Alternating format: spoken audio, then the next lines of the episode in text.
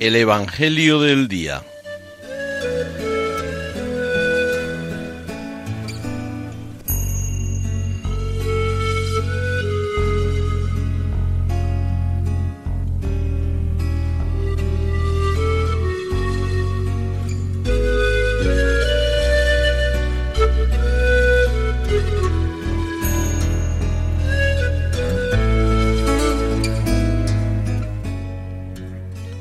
Del Evangelio según San Juan.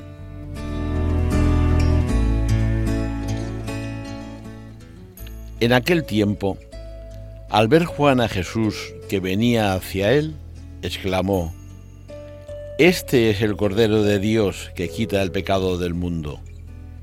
Este es aquel de quien yo dije, tras de mí viene un hombre que está por delante de mí, porque existía antes que yo.